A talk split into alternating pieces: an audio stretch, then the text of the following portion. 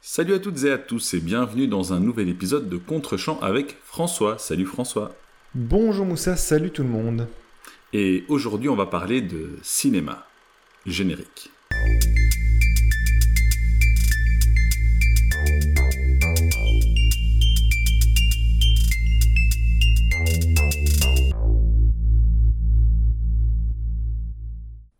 Et donc Moussa, dans cet épisode particulier, je t'ai demandé donc de regarder Wag the Dog, un film de Barry Levinson, avec au générique Robert De Niro et Dustin Hoffman. C'est un film écrit notamment par David Mamet, on aura peut-être l'occasion d'y revenir, et la musique euh, est signée Mark Knopfler, ça s'entend je trouve assez fort dans le film. Euh, c'est donc une production de 1997, et on peut parler de euh, comédie satirique. Euh, dans le cas de Wag the Dog, il s'agit en fait d'une comédie politique dans laquelle on va suivre euh, le personnage incarné par Robert De Niro, qui est en fait un spin doctor, ou plutôt un fixeur. J'aime bien les, personnages de fixeurs. Euh, ça fait un peu penser notamment à un, des films un film récent des frères Cohen, Ave César, dans lequel le personnage principal était aussi un fixeur. Un fixeur, en fait, c'est une personne chargée de résoudre les problèmes. Dans le cas de, de Wag the Dog, donc, Robert De Niro incarne le fixeur carrément de la Maison Blanche, puisque l'action se situe donc au cœur même de la politique américaine, où 11 jours avant l'élection présidentielle, l'équipe du président sortant euh, se retrouve embarquée dans un scandale sexuel qui touche directement le président et qui donc risque de mettre complètement à mal euh, le processus de réélection qui semblait bien parti. Et à partir de là, le fixeur incarné par Robert De Niro donc va inventer de toutes pièces une guerre pour pouvoir euh, garder l'opinion publique favorable au président sortant euh, et donc va monter de toutes pièces une guerre qui se situera donc en Albanie, on le découvrira dans le film, et donc renverser totalement l'opinion publique avec des faits totalement manipulés. Euh, j'ai parlé de comédie politique, mais est-ce finalement bien un film politique Moussa, je suis très impatient de t'entendre sur le sujet. C'est un film que j'aime beaucoup, euh, que j'ai revu récemment. Euh, je l'avais vu une première fois, il m'avait laissé un assez bon souvenir, mais en le revoyant, je trouve qu'il y a encore plus de choses à en dire. Mais je suis très intéressé d'avoir ton avis sur ce film. Moussa, qu'as-tu pensé de ce Walk the Dog, un film donc de 1997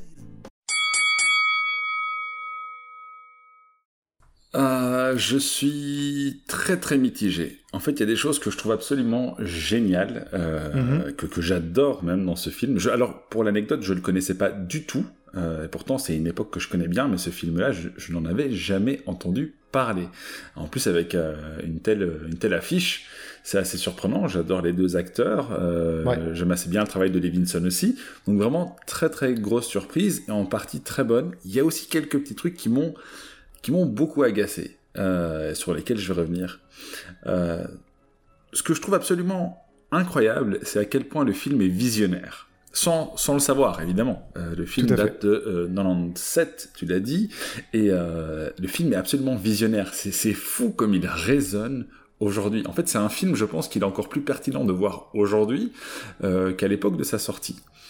Oui, et est-ce qu'on est qu'on peut, est qu'on peut déjà en dire un mot à ce sujet? Parce qu'en fait, il faut préciser que l'affaire te semble très familière parce que c'est en fait c'est des choses qu'on a connues tout à fait euh, et, auxquelles qui, font référence à des, éléments euh, de la vie réelle et pourtant il faut le dire je pense d'entrée le film sort deux mois avant l'affaire Monica Lewinsky tout aux États-Unis. Tout à fait, j'allais le dire. En effet, c'est la même époque et c'est assez, euh, c'est très incroyable. Hein. Oui, oui, oui c'est vraiment fou.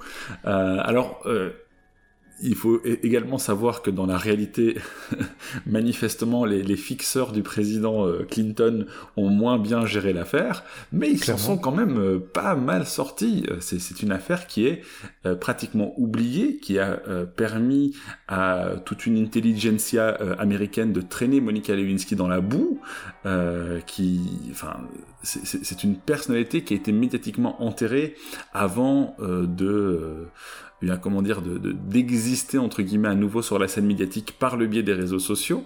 Euh, donc c'est assez incroyable en fait euh, que ce film résonne autant.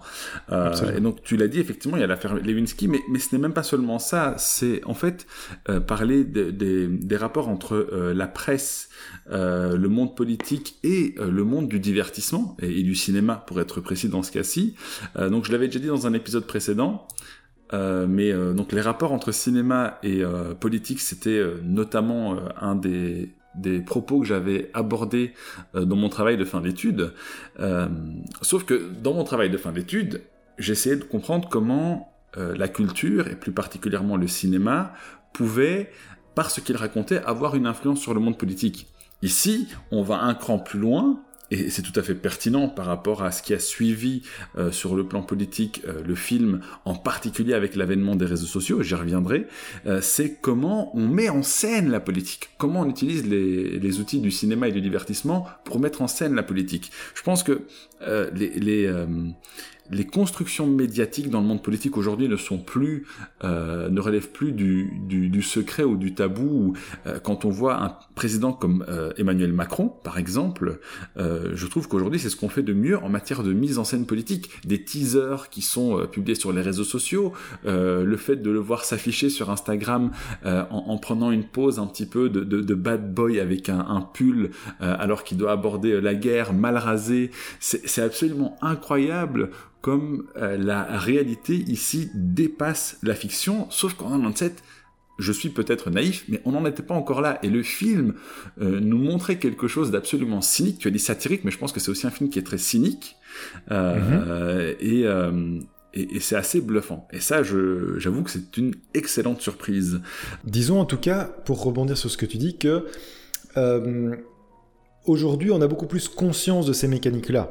Tout à fait. Euh, ce qui est très étonnant avec le film, effectivement, à l'époque, c'est que c'est que c'est c'est il dépeint une époque. Enfin, il s'inscrit dans une époque où on, croit encore énormément au récit public euh, et au récit politique, au récit médiatique.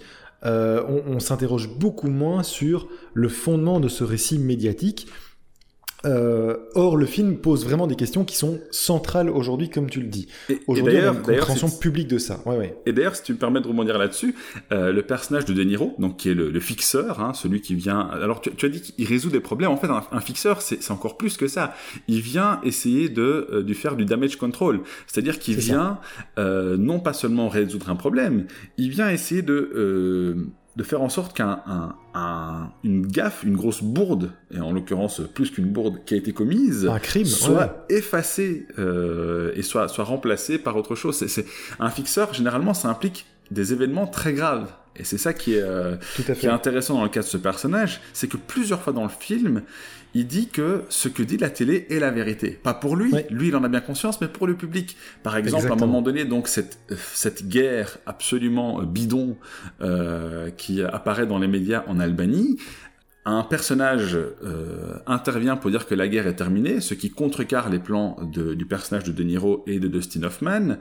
Euh, et De Niro insiste d'ici c'est fini, la télé l'a dit. Si la télé l'a dit, c'est que c'est vrai.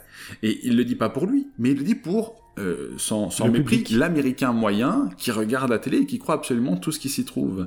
euh, et on, on, a évidemment dépassé ça. Il suffit de voir à quel point aujourd'hui le complotisme a, a, a j'ai envie de dire l'a emporté un petit peu euh, avec un pincement au cœur. Euh, Aujourd'hui, les gens n'y croient absolument plus à ce qu'il y a dans la télé, même quand ce que dit la télé est vrai. Et donc ça, c'est assez euh, incroyable. On, on, a dépassé ça. Néanmoins, euh, ces mécanismes de mise en scène euh, du monde politique, à l'époque, le fait de voir ça de manière aussi lucide, parce qu'il y a du vrai dedans aussi, c'est assez assez bluffant. bref, quelques exemples que je trouve absolument géniaux dans cette mise en scène et dans, dans aussi la, la, dichotomie qu'il y a entre euh, cette mise en scène, ce qu'elle implique, et la gravité des événements. Parce qu'en fait, c'est ça qui est assez fou, c'est que le, le gars, dès le début, dit on va inventer une guerre. C'est grave une mhm. guerre, c'est pas quelque chose d'anodin. Le film évidemment le fait passer pour quelque chose d'assez euh, d'assez rigolo. Et, et euh, c'est son job. Comme tu l'as dit c'est une comédie satirique euh, et, très très cynique. Mais une guerre c'est quand même quelque chose de très très grave. Je pense qu'on n'a pas vraiment conscience quand on n'est pas impliqué dedans. Je pense que l'épisode actuel en, Ukraine nous a permis même si c'est pas le premier malheureusement de nous rendre compte un peu plus parce que c'est plus proche. Et là s'il a fallu que ce soit plus proche pour qu'on s'en rende compte. Mais on, on a vraiment je pense pas conscience de la gravité de ce que ça implique quelque chose comme la guerre euh, et de voir à quel point la déconnexion est totale. C'est-à-dire qu'il est question à un moment donné de, faire du merchandising sur la guerre, de vendre des t-shirts, de faire des chansons. Ils font une chanson qui est qui ne m'empêche pas de penser à We Are the World. Euh, exactement. Même ah la mise en scène est exactement la même et, c'est absolument incroyable. C'est assez gênant. Je pense, j'aurais pas voulu être une des stars qui a chanté cette chanson à l'époque et je ne leur en veux pas. C'était l'époque. Euh, on a également tous ces petits bourgeois, euh, ces, ces, producteurs, scénaristes, etc., qui sont dans une villa euh, sur bord de piscine en train de, de mettre en scène cette fameuse guerre, de mettre en scène des images bidons de cette prétendue guerre, et qu'ils le font dans le confort euh, et, l'opulence la plus totale. On, a les caprices même du président, je vais, je vais y revenir aussi au président, de ce président qui, qui, qui veut que la couleur d'un chat soit différente dans un montage vidéo sur la guerre tout ça pour une supercherie qui est censée lui permettre euh, de d'être élu en faisant oublier au public le fait qu'il a potentiellement, et je pense même probablement, euh, violé euh, une jeune fille. Euh, donc voilà, la musique, tu l'as dit aussi, incroyable. Beaucoup des chansons du film sont... Alors je sais pas si tu as voulu dire que toutes les chansons étaient écrites par Mark Knopfler. Si c'est le cas, je, je suis agréablement surpris. donc Mark Knopfler, rappelons-le, chanteur et guitariste assez incroyable des Dire Straits. Je, sais qu'il chante dans le générique de fin, mais les chansons sont écrites par Willie Nelson, qui joue son propre rôle. Mais, oui, mais oui, mais c'est pour ça que j'étais pas sûr. C'est pour ça que j'ai eu un doute quand tu as parlé de Mark Knopfler. En fait, en fait Knopfler fait la, fait la, BO, il signe la BO, donc la, musique, toute la musique illustrative, ah, et le générique de fin, et les chansons qui sont utilisées dans le film de manière intradiégétique, donc qui sont vraiment des chansons qui, euh, qui sont écrites et qui sont utilisées dans le film en tant que telles, sont écrites par Willie Nelson. Tout à fait. Et euh, c'est incroyable, ces chansons sont réutilisées. Et le pire, c'est qu'une fois que la production y est, euh, c'est des chansons qui sont très euh, catchy. Tu vois, ce sont des chansons qui marchent, ce sont des chansons qui plairaient au public, et ça, c'est assez, assez dingue. Euh, donc voilà, je, tout ça, j'aime beaucoup. Euh, Dustin Hoffman est merveilleux, il est rayonnant, il est incroyable, il crève l'écran. En fait, il le crève peut-être même un peu trop parce que De Niro s'efface derrière lui. Ça colle un petit peu à son personnage, mais très clairement, le talent de Dustin Hoffman et son personnage efface complètement le reste. Ouais. Y compris euh, Anne Hesh, euh, qui euh, joue donc une membre du staff du président, qui, qui est allez, je, je, veux pas être méchant, mais c'est un peu dommage pour le seul personnage féminin à l'affiche, qui est quasi inutile dans ce film. C'est-à-dire que le film pourrait presque marcher sans elle, et c'est absolument dommage. Elle sert juste à rappeler, et ça quelque part c'est ingénieux, elle sert juste à rappeler que tout ça se fait pour le président, président qu'on ne voit d'ailleurs jamais. soit on ne le voit pas, soit on, le voit de dos. Et, je pense que c'est fait exprès parce qu'en fait, on s'en fout de savoir de quel président il s'agit. On part du principe que c'est juste euh, la, la, personnification du plus haut rang du monde euh, politique. Euh, et donc, c'est assez malin. de ne pas nous le montrer. Ça, je pense que du coup, voilà, le, personnage de, de Hanesh ben, sert un petit peu à rappeler ça, mais elle ne sert aussi que à ça malheureusement. Donc voilà, tout ça, j'ai euh, vraiment pris mon pied. Euh, les, le, début du film, l'intro, les, les, 40 premières minutes sont absolument incroyables. Euh, mais alors j'ai un souci avec le, les dernières 30 minutes environ, donc environ le dernier tiers du film. Mhm. Il y a un gros MacGuffin. C'est le personnage de William Schumann. Alors le personnage de William Schumann, qui est interprété par Woody Harrelson, très belle surprise, joue le rôle d'un prisonnier de guerre qui serait resté en Albanie après cette fameuse guerre bidon, euh, et que le président euh, s'engage à secourir. Néanmoins, il s'avère qu'il s'agit d'un ex-prisonnier, violeur et junkie de surcroît avec des troubles psychologiques. Et ça, je trouve que c'est c'est amener un élément perturbateur dans le scénario pour absolument faire foirer le récit, sauf que c'est pas raccord avec ce que les personnages ont fait jusque-là. Alors certes, le personnage de Dustin Hoffman arrive à rebondir sur toutes les crasses qui arrivent, et c'est quelque chose d'absolument euh, délicieux, parce qu'il répond toujours « this is nothing, this is nothing », c'est rien, on va résoudre ça, et le pire c'est qu'il y arrive, donc c'est assez fou, euh, mais euh, le, le, le personnage de Schumann sert juste à faire capoter le plan en fait. Alors que jusque-là, ils ont été extrêmement rigoureux, précis, efficaces. Et tu te dis, mais il n'y a personne qui a vu que le type il n'était pas du tout euh, apte à endosser ce rôle. Et en fait, ça sert vraiment à, à, expédier, je trouve, la fin du film. Euh, et je, je, trouve qu'elle est expédiée. Ça m'a un peu sorti du film, euh, malheureusement, que, que j'adorais jusque-là. Et ça m'a un peu ennuyé, en fait. Ennuyé dans le sens où je j'étais plus pris par le film en fait. la, dernière demi-heure, je termine juste la dernière demi-heure, j'étais juste en mode euh, j'ai juste envie de savoir s'ils vont réussir ou pas et en fait je n'avais aucun doute parce que tout le film m'a dit avant ça qu'ils allaient arriver, que Dustin Hoffman était capable d'y arriver. Donc euh, je, son personnage Stanley Motz, voilà le producteur euh, de Hollywood. tout le film me disait qu'ils allaient y arriver. À la limite, ce qui aurait été subversif ou intéressant, ça aurait été qu'ils n'y arrivent pas. mais donc voilà, c'est vraiment le le souci que j'ai cette dernière demi-heure, j'ai vraiment pas. Euh, allez, c'est même pas que j'ai pas pris de plaisir, c'est que je, je n'avais plus d'intérêt en fait euh, dans le film. du film. C'est ça, à cause de cet élément qui était qui était trop gros euh, pour moi. Euh, de, de, même que la fin, la conclusion. Euh, voilà, le, le, plan a marché, mais tout ce qui se passe autour ne m'intéresse plus beaucoup en fait. Et, et, je pense que comme c'est pas le propos du film, c'est un petit peu euh, une manière pour les scénaristes de trouver un moyen de eux aussi hein, fixer entre guillemets euh, leur film.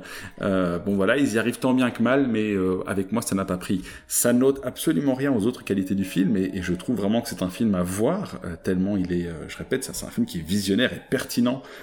30 ans, non, est-ce qu'on est 30 ans plus tard? On est 25 ans plus tard et, et ça je trouve que c'est absolument incroyable.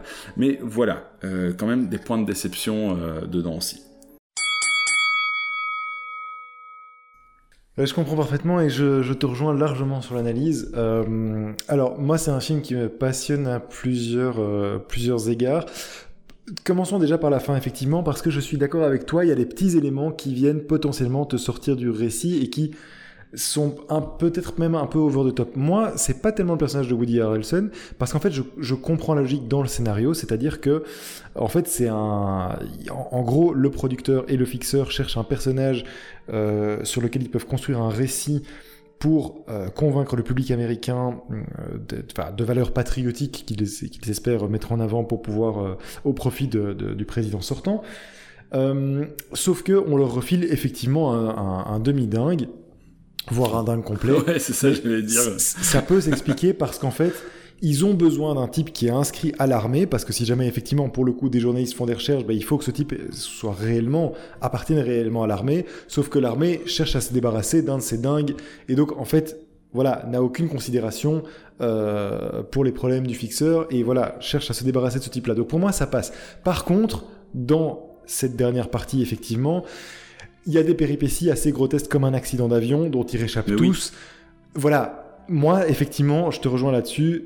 La, fin est assez, euh, assez grotesque et peut potentiellement te sortir du film. Si je peux juste ajouter une chose, en fait, je l'ai écrit dans mes notes, on passe du film cynique et satirique, c'est-à-dire que le propos il est grave dans le film. Jusque-là, il est grave et on passe à la parodie en fait. Exact. À quelque chose, oui, en tout cas, quelque chose de grotesque. C'est ça. on, est dans, l'absurde et donc on sort de, de, la pertinence du film. Et ça, je trouve que c'est dommage. Après, euh, très sincèrement, je me mets à la place des scénaristes. Je sais pas comment j'aurais euh, moi réussi à, à, enrober le truc. C'est certainement pas une tâche facile. Tout à fait. Mais euh, voilà, si je dois être honnête, je, je, trouve que cette, cette, dernière séquence, elle est, elle est regrettable. Oui, bien sûr, bien sûr. Mais voilà, quelques petits éléments que je peux pointer quand même, euh, qui moi font que ça me plaît beaucoup. Mais déjà, c'est le script de, de Mamet. Au-delà de cette, euh, ces dernières 20 minutes, effectivement, qui sont problématiques à tout le moins, c'est certain. Mais David Mamet, c'est quand même le type qui, euh, qui écrit Le facteur sonne toujours deux fois. c'est aussi le scénariste du Verdict de Sidney Lumet ou des Intouchables. C'est pas rien. Et je trouve que là, il y a un en fait, c'est un film que je dirais euh, absolument jouissif. Euh, pourquoi? Parce que, en fait, j'ai parlé dans mon introduction de, comédie politique et c'est en fait là-dessus que je voulais t'emmener pour voir un peu ton, analyse, mais je te rejoins et je souscris à 100% à ce que tu as dit. Pour moi, en fait, c'est pas tellement un film politique, c'est un film qui parle de cinéma. Et c'est ça qui me passionne parce qu'en fait, on l'a pas nécessairement précisé, mais il faut le dire. Que, fait le fixeur incarné par euh, De Niro dans le film? En fait, il va euh, pour euh, comment dire, assurer les arrières du président sortant et essayer de pouvoir lui garantir sa réélection, qu'est-ce qu'il fait? Il va voir un producteur de cinéma, un des plus grands producteurs sur la, place d'Hollywood, euh, parce qu'il compte sur ce producteur pour mettre en scène la fameuse guerre fictive qui permettra de euh, garder l'opinion publique du côté du président sortant, puisque on sait bien que, et c'est expliqué dans le film, en temps de guerre, il n'est pas question de changer un président, euh, c'est une période d'instabilité, il faut garder les autorités en place, sous peine de voir le chaos régner encore plus. Donc c'est ça toute la stratégie, et donc en fait tout se passe avec ce producteur de cinéma qui est effectivement, tu l'as dit, incarné par, par Dustin Hoffman, et moi je trouve ça a été une révélation quand j'ai revu le film. C'est un des plus grands rôles de Dustin Hoffman. Il est extraordinaire dans le film. Je trouve vraiment.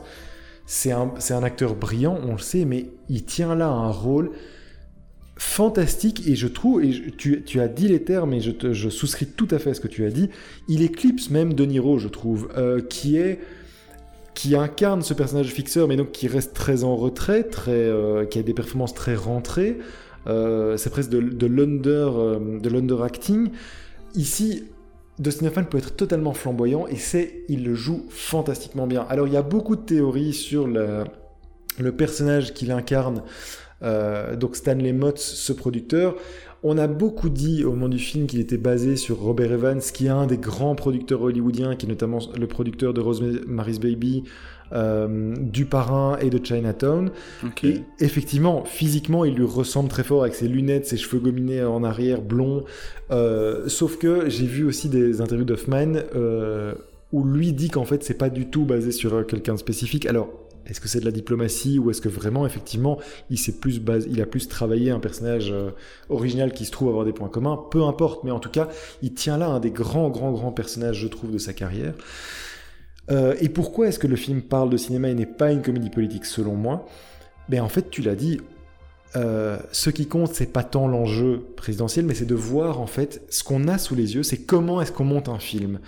Et comment est-ce que des difficultés de production euh, surviennent constamment et comment malgré tout on fait tout pour monter un film et parvenir à vendre quelque chose au public. Et en fait le film n'est que ça, en fait le film est là la démonstration de la manière dont on fabrique un film. Et c'est ça qui est extraordinaire parce que, typiquement, je, dis que le film n'est pas un film politique parce qu'en fait, le président en question, tu ne le vois jamais dans le film. C'est vraiment, c'est, en fait, il n'apparaît que dans des coups de téléphone qui donnent à De Niro, mais on ne, on ne le voit jamais, il n'apparaît jamais à l'écran. Même quand il doit produire des discours, en fait, ces discours sont écrits par Stanley Motz, donc Dustin Hoffman, le producteur. Euh, et il y a des scènes hilarantes. Il faut dire aussi que le film est très drôle. Je sais pas ce que tu en as pensé. moi, j'ai des scènes absolument jouissives, vraiment hilarantes. Où euh, soudain, tu l'as dit, il y a une scène où il veut, il veut une autre couleur de chat. Et en fait, qu'est-ce que c'est ces scènes-là? C'est littéralement des scènes euh, de, de caprices de diva d'acteurs. Parce qu'en fait, tu as le point de vue du producteur systématiquement qui essaie de monter son film. Et lorsque le président euh, veut soudain changer le plan au dernier moment parce qu'il pense qu'il voudrait un charou, etc., en fait, ça représente des caprices de diva, d'acteurs que tu peux tout à fait avoir sur des films. Et le producteur euh, s'énerve, et vraiment, Dustin Hoffman a des scènes assez incroyables où, où il hurle qu'en fait, mais c'est lui qui connaît le film et que cette, cette espèce de diva euh, qu'est le président n'a au fait aucune importance, il n'a rien à hein. dire. Il l'emmerde vraiment. Il l'emmerde vraiment.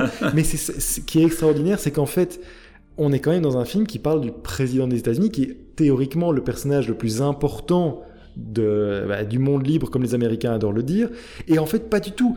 Tout ce qui compte dans ce film, c'est ce producteur. En fait, c'est lui qui est au-dessus de tout ça. C'est lui qui est le marionnettiste et qui essaie de tout organiser. Et il n'a absolument rien à faire du président.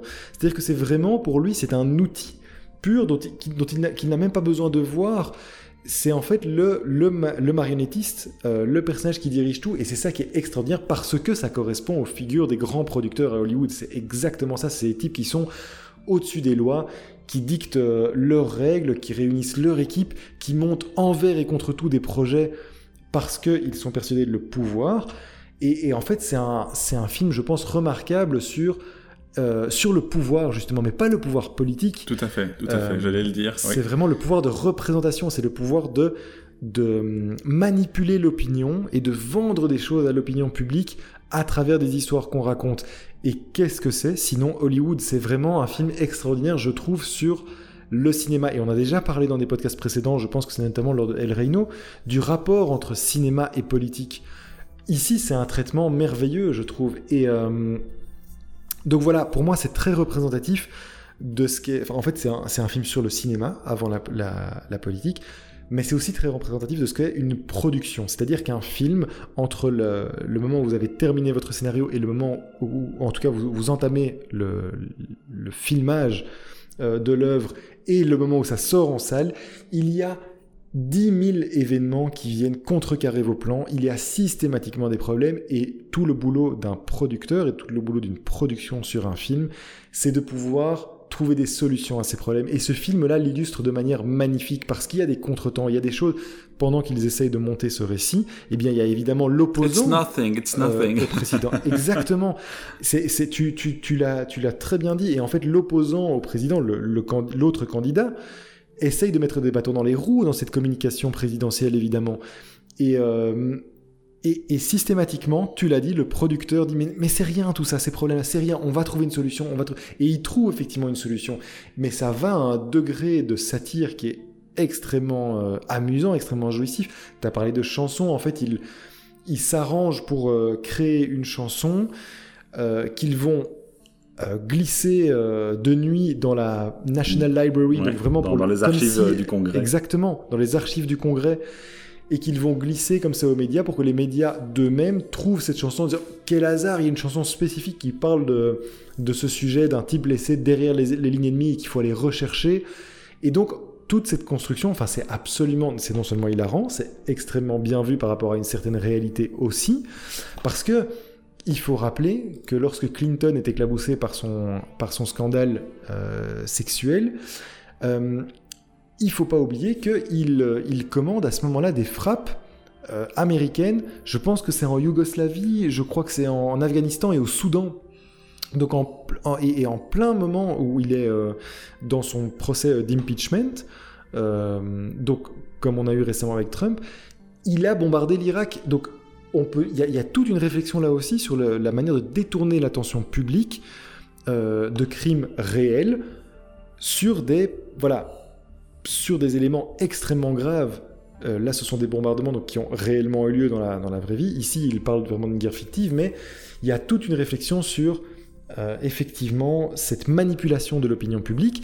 Alors, c'est d'autant plus prégnant aujourd'hui qu'avec tout ce qu'on a eu avec Trump, avec les fake news, etc., on est beaucoup plus au fait de ces choses-là.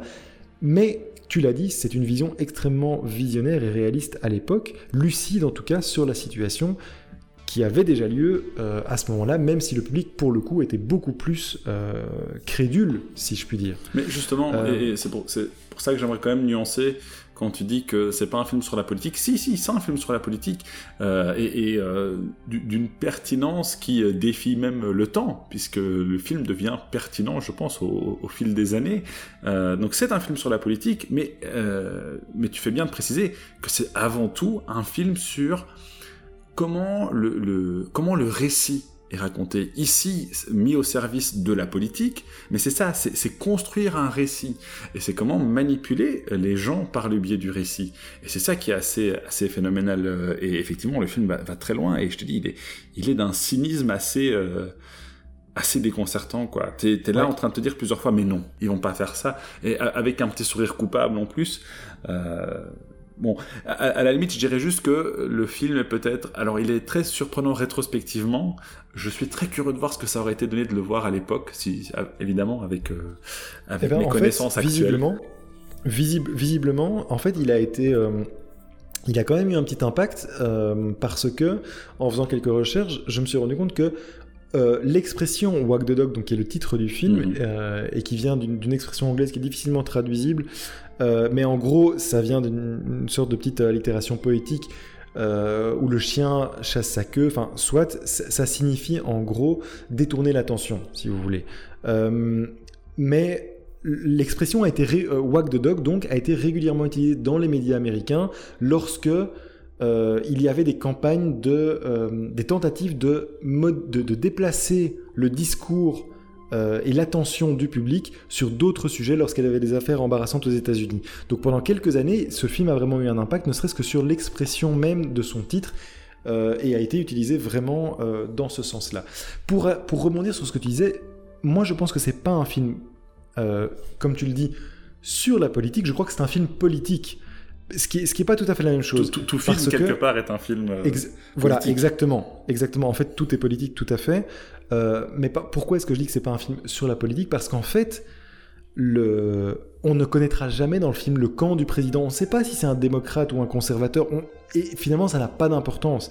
La manipulation de l'opinion publique par les ressorts du cinéma, en fait, c'est un discours politique tout simplement. Et donc c'est effectivement un film, un grand film politique, je pense, mais c'est pas spécifiquement un film sur la politique. C'est la petite nuance que j'apporterai.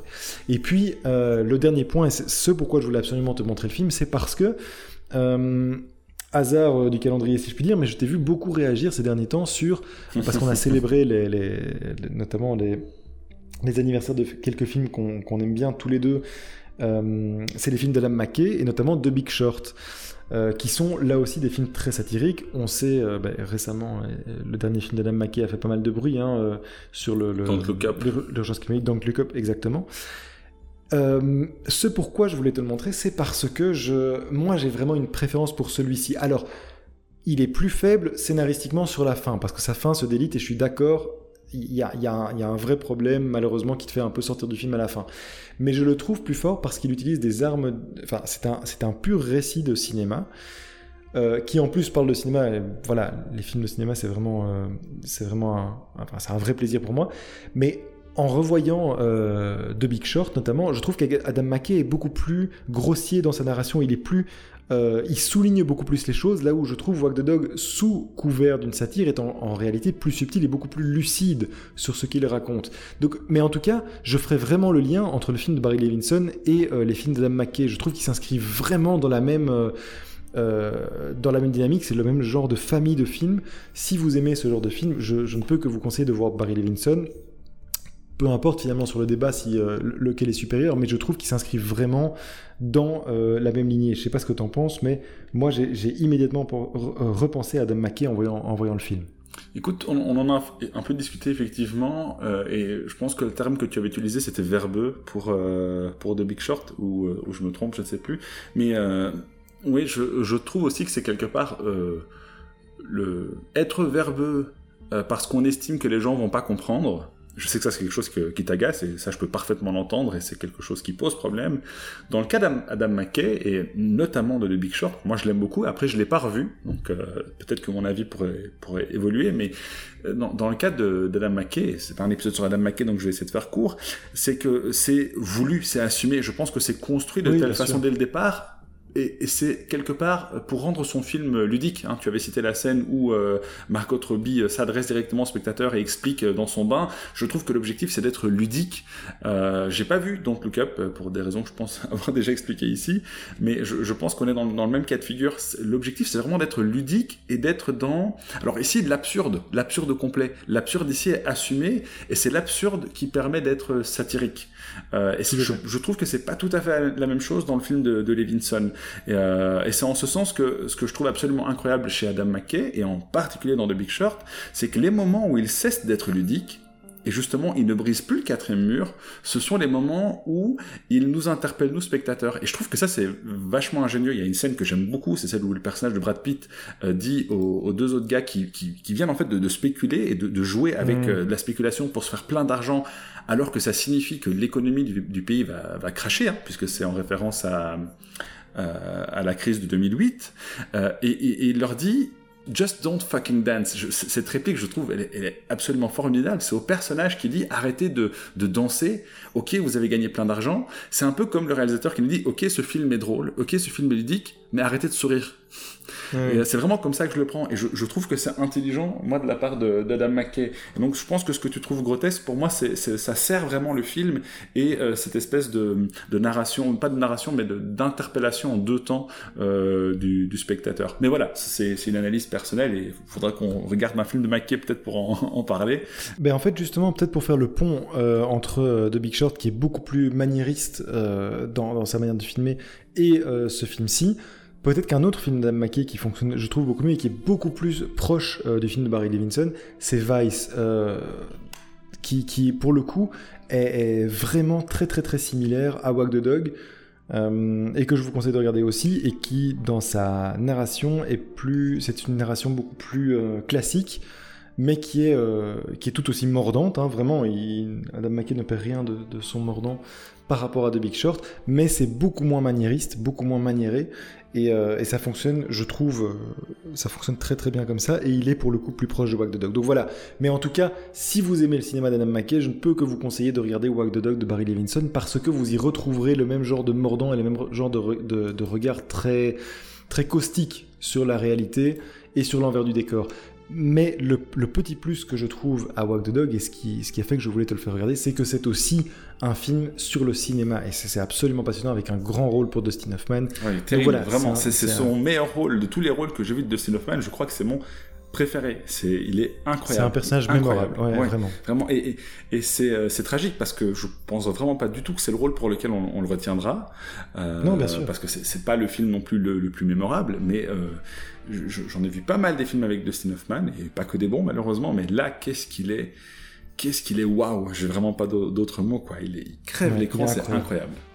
Il est formidable et donc euh, donc voilà, je suis content malgré tout que tu aies pu passer ce bon moment. C'est vrai, hein, la fin, je le reconnais bien volontiers. Euh, le film ne tient pas toutes ses promesses, mais en tout cas, il a vraiment deux tiers euh, assez extraordinaires dans dans sa mise en scène, dans son côté jouissif, dans, dans son humour. Vraiment, c'est un film où on rigole beaucoup et avec plusieurs strates de lecture. Donc voilà, Walk the Dog, comédie politique, pas sur la politique, mais comédie politique en tout cas. Ouais, je te, je te rejoins là-dessus. Euh, un bon petit film à découvrir si vous ne l'avez pas encore fait.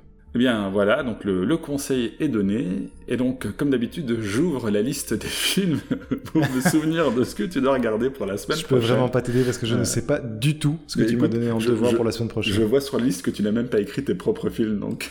Absolument.